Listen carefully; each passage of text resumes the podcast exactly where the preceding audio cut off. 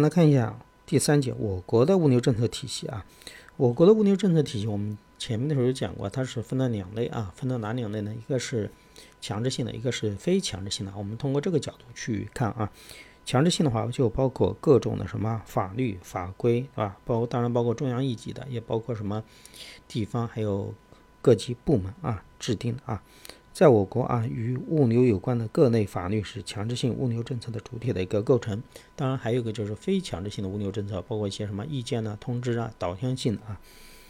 好，我们首先来看一下强制性的一些具体的有哪些内容啊？这个大概的去了解一下啊。因为随着整个时间的推移啊，有一些法律也做的相应的什么修订啊。当然，我们是基于这本书写作的时候去讲啊，大概呢了解一下每部法律它调整的。范围是什么啊？其实通过这个法律的名称就能看得出来啊。比如说铁路，对吧？铁路里面的话，就是相关的一些什么铁路的一些什么啊运输的啊相关的啊，还包括什么铁路运输管理的一些什么规则啊，还有什么货物集装箱等等运输规则啊。好，还有公路法，公路法的话，下面啊公路法律啊，除了公路法本身以外啊，还有其他的相配套的啊，比如高速公路城市道路管理条例啊，还有什么道路运输车辆。还有什么外商投资运输啊，就是投资道路运输业管理规定等等啊。当然还有什么水路运输的啊，这个我就不做过多的展开了。其实大家可以对照书上内容去看一下啊。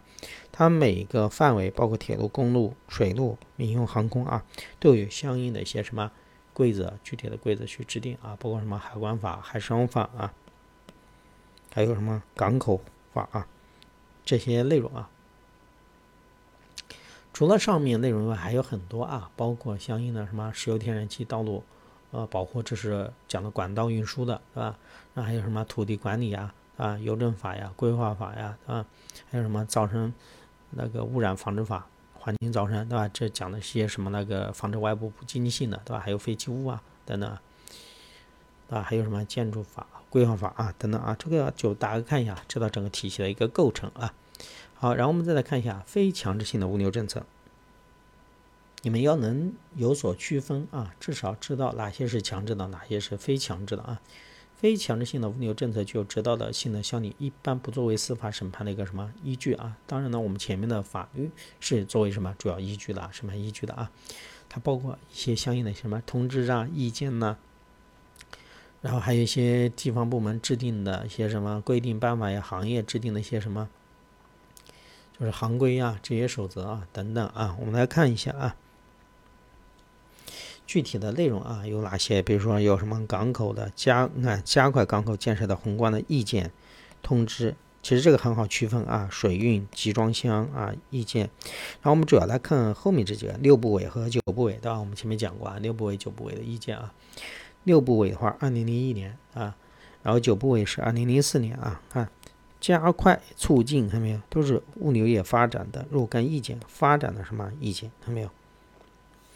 六部委的意见，它主要是牵头的啊，部委是不一样的啊。六部委的话，当时是国家什么经济贸易委员会，应该现在就是什么呢？发展改革委员会了。现在因为很多部委进行了一个改变，比如说铁道部，现在铁道部也会发生改变了，中国铁路总公司等等，还有什么交通部，现在是交通运输部啊。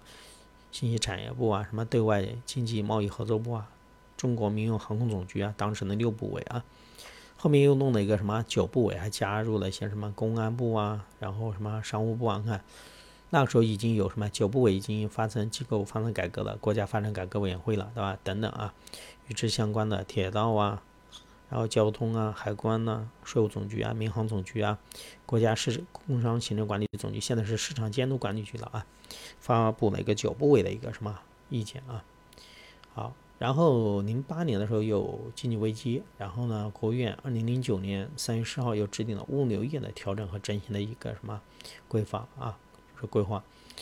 然后呢，我们国家的话，一些地方性的政府啊，除了做一些规划以外，他们还做了。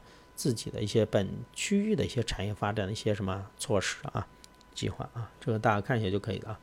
我们主要看一下第四节的一个内容，我国综合性物流政策的主要内容啊。